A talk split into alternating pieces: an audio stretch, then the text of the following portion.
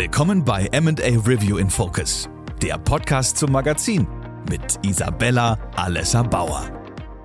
Heute begrüße ich Dr. Markus Messinger, Head of EMEA bei Liberty Global Transaction Solutions. Markus, schön, dass du da bist. Vielen Dank für die Einladung.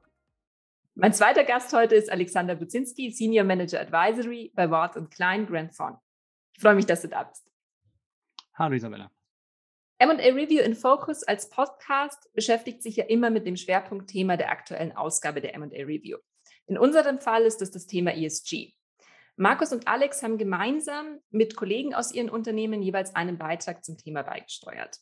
Und ich freue mich sehr, dass wir heute nochmal genauer über Nachhaltigkeit und ESG-Kriterien sowie die Auswirkungen auf MA-Transaktionen sprechen können. Hm, zunächst mal würde ich gerne einsteigen mit einer ganz allgemeinen Frage.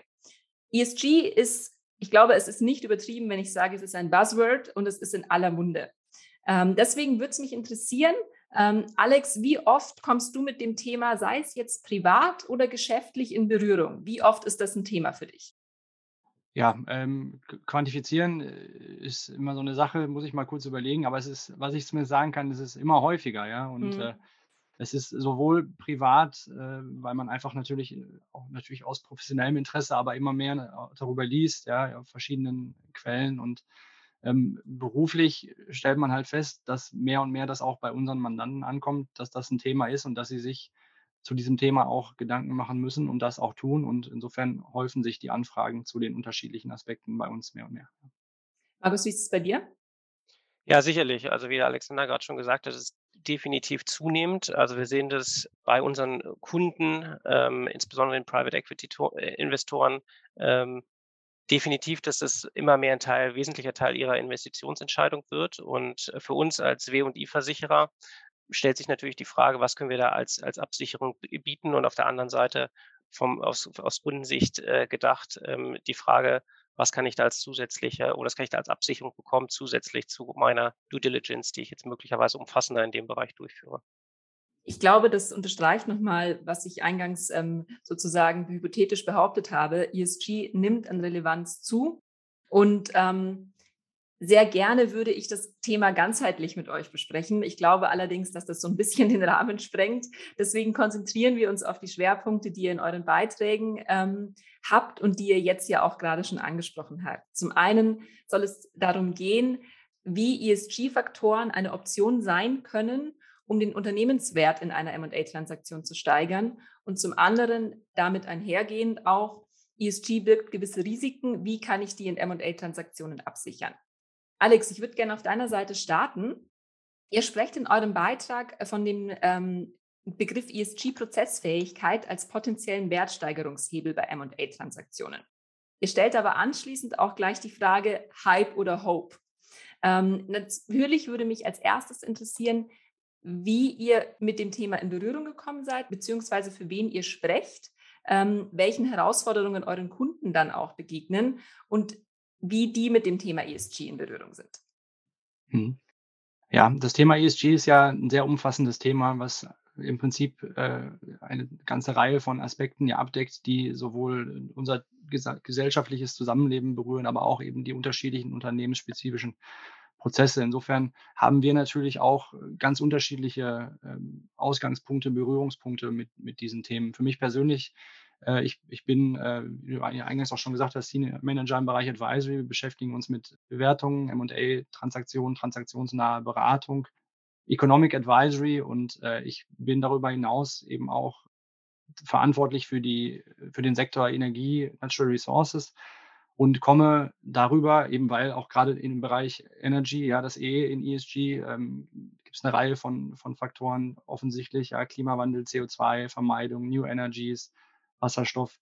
Das sind so die Berührungspunkte, mit denen ich gestartet bin. Und wir haben genau dann festgestellt im Unternehmen, dass das natürlich nicht ein singulärer Einfallspunkt ist. Du hast es gerade so schön gesagt, das ist ein ganzheitliches Thema. Und genauso gehen wir es jetzt bei uns im Unternehmen eben auch an. Wir haben eine, wir haben eine sogenannte Taskforce zum Thema ESG, wo wir einfach alle Kompetenzen im Unternehmen zusammenziehen, weil, weil es einfach was ist, was man nicht, was nicht einer alleine abdecken kann vom reinen Themen, Spektrum, würde ich mal behaupten, zumindest nicht in der Tiefe, wie das da notwendig ist. So dass, dass wir da auch ganz unterschiedliche äh, Einfallstore haben, ähm, was diese verschiedenen Faktoren angeht.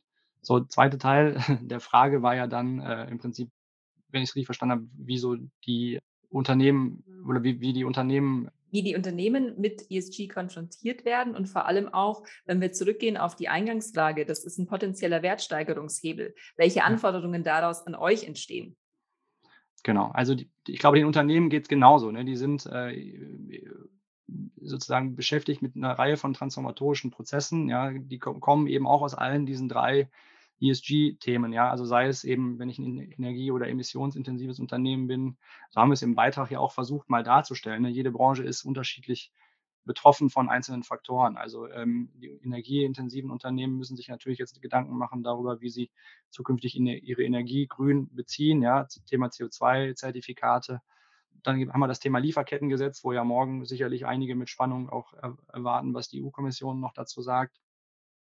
Dann gibt es das Thema Personal, es gibt übergeordnet die Governance-Themen. So. Also die, die sind genauso in der Mitte und beeinflusst von zahlreichen, ich will mal sagen, Einflussfaktoren, ja, seien es eben äh, vielleicht auch Lieferanten, Kunden, aber auch die Regulatorik, die Investoren. Ich, äh, wenn man einmal anfängt, macht man da einen riesen, riesen Fass auf und ich glaube, so fühlen die sich auch. Und im Rahmen von Transaktionen, äh, der Markus hat es gerade auch schon, schon kurz skizziert, ist ja eine Aufgabe, Risiken auch zu finden. Zum einen, weil Risiken immer schlecht sind für eine Transaktion und Unsicherheit immer auch ein Transaktionshemmnis ja ist. Und im Moment gibt es halt eine ganze Menge Faktoren, ESG-bedingte Faktoren, auch die hinzukommen, die auch so eine Unsicherheit vielleicht hervorrufen können. Und da ist unsere Aufgabe dann im Transaktionsprozess zum einen halt den Unternehmen zu helfen oder auch den Investoren zu helfen, zu sagen, okay, wo sind denn diese Faktoren? Jetzt gerade mit Blick auf das Target, ja, gerade mit Blick auf euer Unternehmen wo seid ihr da, wo wollt ihr hin und diese Schritte dazwischen, was, wie, welchen Einfluss haben die denn auf eure PL und am Ende des Tages darüber dann eben auch auf, auf den Wert, ja? Oder was müssen wir im Kaufprozess noch berücksichtigen an Risikofaktoren, um die möglicherweise den Wert mindern? Um dann im zweiten Schritt, und das ist so ein bisschen das, was wir im, im Artikel auch versuchen zu sagen, wir müssen mhm. natürlich auch, es gibt ja auch die optimistische Sichtweise, die ich persönlich bevorzuge, zu sagen, naja, ich habe jetzt aber auch die Chance, eben über diese Themen Wertsteigerungspotenziale zu realisieren und nicht nur die Kostenseite zu sehen. Wenn wir, bevor wir jetzt auf das Thema ähm, Risiken nochmal genauer eingehen, auch mit dem Markus zusammen, würde ich gerne noch einen ähm, Satz aus eurem Beitrag sozusagen zitieren und daran anschließend natürlich auch nochmal eine Frage stellen. Und zwar schreibt ihr, die zahlreich vorhandenen ESG-Kriterien in messbare und somit auch nachzuverfolgende Kennzahlen zu überführen, ist eine der großen Herausforderungen für die an einer Transaktion beteiligten Parteien. Logische Anschlussfrage, wie schafft ihr das sozusagen, ähm, genau diese Herausforderung zu meistern?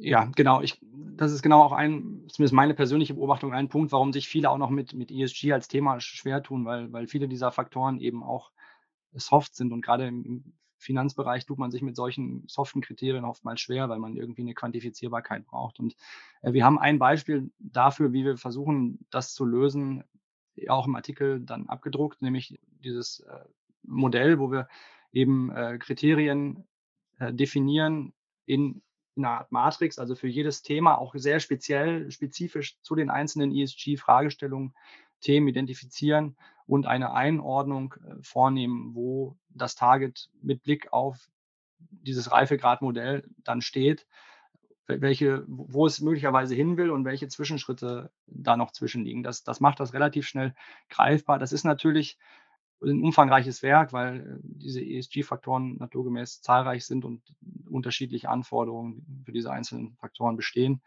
Ähm, und der zweite Schritt, und wir finden, nur damit ist es dann auch komplett, äh, versuchen wir genau das über ein Benchmarking dann auch abzubilden, indem wir sagen, wir gucken mal in bestimmten Branchen in unserem unternehmensweiten, weltweiten Netzwerk, welche Faktoren wirken denn auf welche Branchen am meisten und wie ist da so äh, die Stimmungslage bei den Unternehmen. Das, das ist, läuft derzeit noch, da kann ich insofern auch noch nicht so viel zu den mhm. Ergebnissen mhm. sagen, aber wir, wir sehen das als parallelen, parallele Aufgabe, um äh, unseren Kunden dann eben da auch eine Einschätzung als Benchmark äh, geben zu können. So und die letzte Aufgabe ist dann eben genau dieses Modell noch zu überführen im Rahmen von einem Transaktionskontext zu sagen, okay, wie, wie quantifiziere ich denn jetzt diese Risiken daraus? Ja, das muss man dann sicherlich im Einzelfall dann sich anschauen. Wenn du jetzt, wenn wir mal auf die Eingangsfrage, die ihr ja auch stellt, zurückgehen und sagen, ähm, Hype oder Hope im Bereich, ähm, also ESG als, als Wertsteigerungshebel, wie würdest du dann jetzt ähm, abschließen, beziehungsweise, welch, beziehungsweise welches Fazit kannst du ziehen? Ja, es äh, ist im, im, beim Schreiben des Berichts äh, auch, habe ich da sehr viel drüber nachgedacht. Es ist, es ist ja in gewisser Weise beides. Man hat das Gefühl, und da hast du ja auch gerade schon gefragt, wie, wie sind so die Berührungspunkte? Im Moment sind sie natürlich zahlreich und ähm, auch gerade mit Blick auf, auf dann die negativen Aspekte, die immer mal wieder hochkommen, das sogenannte Greenwashing, ja, da, da kann man natürlich so ein bisschen, oder ich kann ich keinem vorwerfen, der dann sagt, naja, für mich ist das auch alles ein bisschen Hype, weil zudem ja noch der Punkt dazu kommt, dass, dass, dass diese Quantifizierbarkeit, diese, diese Faktoren einfach soft sind. Ja, das, das kann ich verstehen. Am Ende des Tages ist es aber auch, glaube ich, also meine persönliche Sicht jedenfalls etwas, was unvermeidlich ist, denn äh, diese Themen kommen ja nicht aus der Luft, äh, sondern äh, die, äh, das Thema Klimawandel, das Thema CO2-Vermeidung jetzt mit Blick auf I, aber auch die Lieferkettenproblematik, das alles sind ja, sind ja sinnvolle und notwendige Ziele, die die erfüllt werden müssen. Und da kann man sich als Unternehmen nicht gegen, nicht gegen wehren. Und insofern muss man, glaube ich, da konstruktiv mit umgehen. Und äh, dann ist es Hope, weil ich dann nämlich, wenn ich proaktiv frühzeitig agiere und das in meine Strategie verankere, dann kann ich eben aus dieser Kosten, aus den Kostenthemen, die viele jetzt vielleicht in den Blick nehmen, auch eine Wertsteigerung schaffen. Und das ist, glaube ich, das, was wichtig ist, dass man eben frühzeitig agiert und sich gegenüber den Wettbewerbern da jetzt schnell positioniert. Mhm. Jetzt hattest du es ja vorher schon angesprochen und ich möchte es auch, wie angekündigt, gerne noch ein bisschen vertiefen. Es gibt ähm, bei jeder Transaktion auch Risiken. Markus, zunehmend natürlich dann auch mit der steigenden Relevanz der ESG-Kriterien auch einfach Risiken in diesem Bereich. Hm, es würde mich interessieren, wie man das grundsätzlich absichern kann. Der Alex hat es gerade auch gesagt, es, ist, sind Soft Facts oft, es ist nicht ganz leicht, das zu machen. Welche Möglichkeiten habe ich da? Also wir sehen das erstmal grundsätzlich als Teil der, ähm, ich sage jetzt mal klassischen ähm, W&I-Versicherung, also der Warranty and Indemnity Insurance, die, die letztlich die Garantien, die der Verkäufer äh, gibt, ab, äh, absichert also der Verkäufer gibt die Garantien im Kaufvertrag zwar formal ab, aber ähm, reduziert seine Haftung auf ein Minimum und der Käufer holt sich dann die Absicherung, indem er halt eine, eine W&I-Versicherung abschließt. Ähm, das heißt, das Einfallstor, wie, wie ich eine Absicherung da schaffe als Käufer, sind sicherlich, äh, ist sicherlich der Garantiekatalog im Unternehmenskaufvertrag.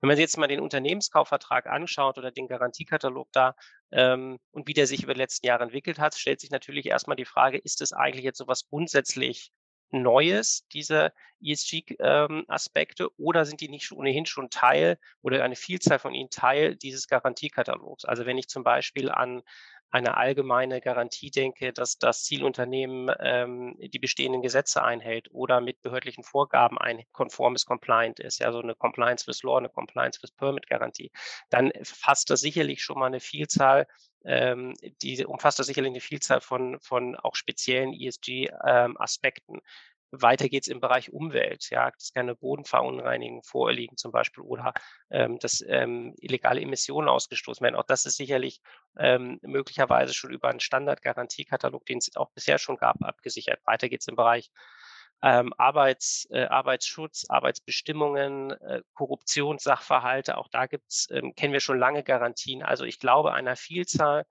dieser Aspekte sind schon in der Vergangenheit über einen Standardgarantiekatalog, wie wir im deutschen Raum kennen, ähm, abgesichert. Die Frage stellt sich jetzt noch, ist, besteht da überhaupt eigentlich ein Bedarf darüber hinaus, noch mehr abzusichern? Ähm, das ist natürlich immer eine Frage des, des Einzelfalls, weil wir schauen natürlich auch sehr konkret auf das einzelne Unternehmen, auf die ähm, einzelne, auf auf die Branche, in dem es operiert, hat es irgendwelche welche Auslandsbeziehungen hat es, ähm, wie ist die Gesellschafterstruktur? Also uns kommt natürlich dann auch den Käufer darauf an, welches, äh, welches Schutzbedürfnis der, der Käufer dann auch im Einzelfall hat. Schwierigkeiten, wenn man natürlich noch spezifischer oder wenn man ähm, an spezifische ähm, ESG-Kriterien anknüpfen möchte, ist vielleicht die Frage, wie spezifisch kann ich denn diese Garantie machen? Ähm, mhm. denn gerade wenn wir über weiche Kriterien sprechen, kann es problematisch natürlich werden, wenn es die Garantie im Prinzip sehr weich formuliert ist, wenn ich also nicht mehr diese objektiven Kriterien habe, wie wenn Gesetzesverstoß liegt, äh, vorliegt oder wenn die behördlichen Vorgaben nicht eingehalten sind, dann äh, habe ich eine Garantieverletzung. Das kann natürlich, wenn man dann über sehr weiche Formulierungen spricht, zum Beispiel sagt irgendwie, ja, dass das Unternehmen, ähm, jetzt mal im Englischen irgendwie äh, im, im ähm, Sustainable Business oder Ethical Business Conduct an den Tag gelegt hat, das kann natürlich sehr schwer zu überprüfen sein und dann schwierig in einen Garantiekatalog, äh, kann schwer in einen Garantiekatalog einfließen.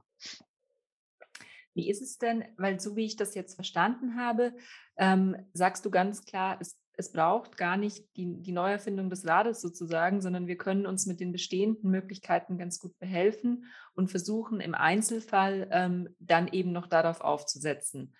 Hm, ist das bei euren Anfragen auch so, dass die Unternehmen, ähm, die zu euch kommen, sich dessen bewusst sind? Oder wird da ganz stark auch dieser Bereich ESG inzwischen separat nachgefragt beziehungsweise ausgeklammert aus einem grundsätzlichen ähm, Absicherungsverständnis?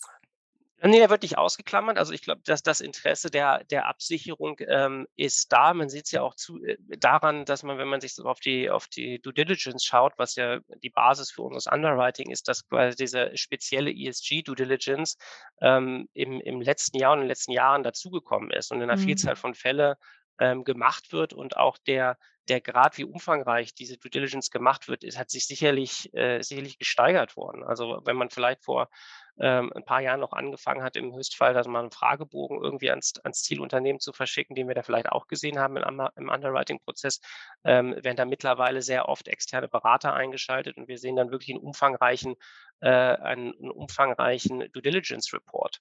Ähm, also das Interesse ist das, das zeigt ja, dass das Interesse da ist. Und äh, für uns ist dann natürlich ähm, im Underwriting-Prozess spannend die Verzahnung mit den anderen äh, Due Diligence Workstreams, ja, also der, der Legal Report, der Umweltreport, ähm, vielleicht auch eine, im Bereich Steuern, eine Tax Compliance. Also das spielt ja alles zusammen und da diese Verzahnung ähm, ähm, zu sehen und daraus ein Gesamtprofil, Risikoprofil zu erstellen, das ist für uns dann das Relevante. Ja.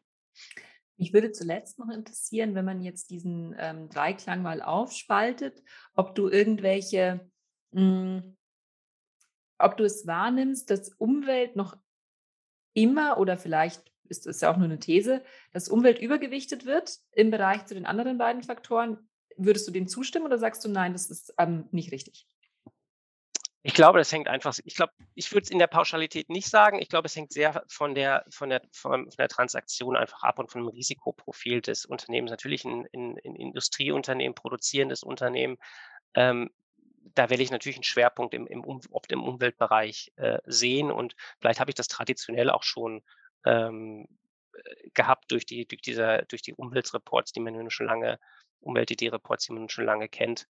Ähm, wenn ich ein Unternehmen habe, das vielleicht in, äh, im Softwarebereich tätig ist, dann, dann habe ich halt andere Themen, wie vielleicht im Bereich Datenschutz, Datensicherheit, ähm, die man ja auch sicherlich unter äh, ESG ähm, fassen kann. Also es gibt da, glaube ich, eine, ähm, es kommt sehr auf das, auf das einzelne ähm, Unternehmen an und, und auf, der Branche, auf die Branche, in dem das Unternehmen tätig ist. Ja, ja gut, das, das macht natürlich Sinn.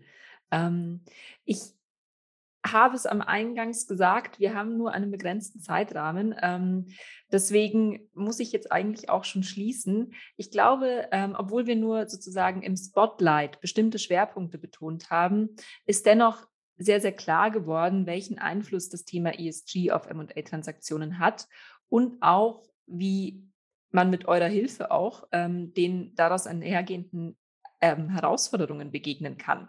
In diesem Sinne sage ich ähm, ganz, ganz herzlichen Dank für eure Zeit, Markus, Alex, und ähm, auch vielen Dank für die spannenden Erkenntnisse.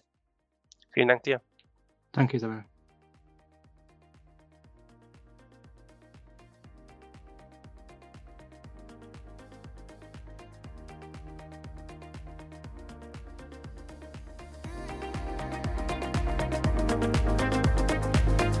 Das war MA Review in Focus. Wir würden uns freuen, Sie beim nächsten Mal wieder begrüßen zu dürfen.